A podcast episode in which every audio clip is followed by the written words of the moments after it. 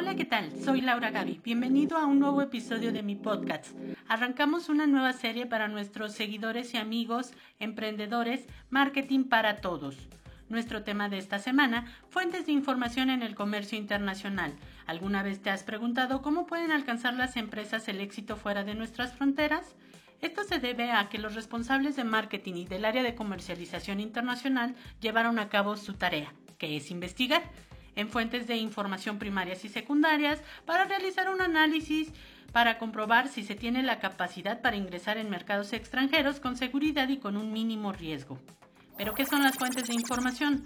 Se denomina fuentes de información a los documentos que contienen datos útiles para satisfacer una demanda de información o conocimiento por parte de quien lo requiere. En el caso de las empresas, este tipo de información se usa para la toma de decisiones de la alta dirección por dónde empezar, acercándonos a los responsables de los diferentes departamentos de producción, finanzas, almacenes, logística y distribución, recabar todos los datos que nos permitan realizar el análisis antes mencionado, a esto se le denomina información a nivel interno.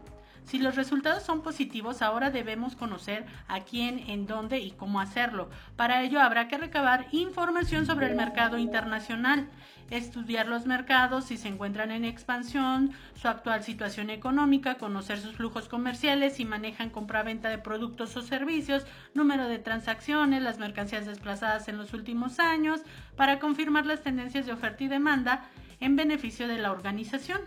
Con todo lo anterior, ha llegado el momento de la verdad. Debemos confirmar que la estrella de la película es la indicada, es decir, debemos recabar información específica sobre el producto, comprobar que nuestro producto satisface las necesidades de los consumidores, al igual que en nuestro país y si en verdad lo requiere el nuevo mercado. Debemos cumplir con todos sus requerimientos sanitarios de calidad, empaque, tecnologías de producción, especificaciones técnicas y ciclo de vida del producto para evitar que se impida su acceso al mercado del país destino.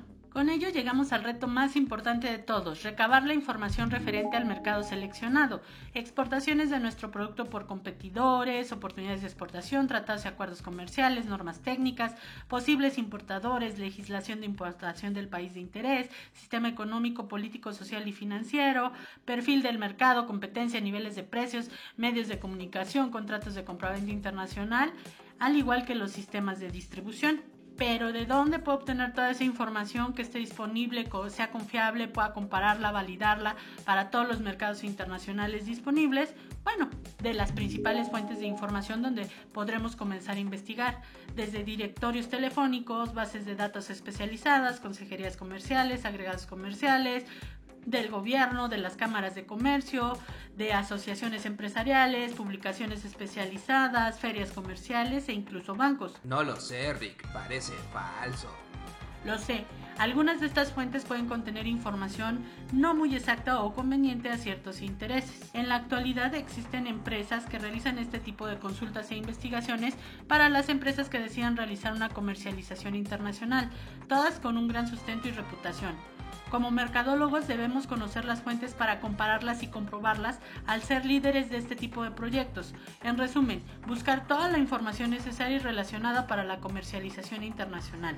Espero que este podcast haya sido de apoyo si estás pensando en lanzar tu empresa, producto o servicio en el extranjero y consigas ingresar y posicionarte fuera de nuestras fronteras. Nos escuchamos en el próximo episodio de Marketing para Todos. Hasta la próxima, marqueteros.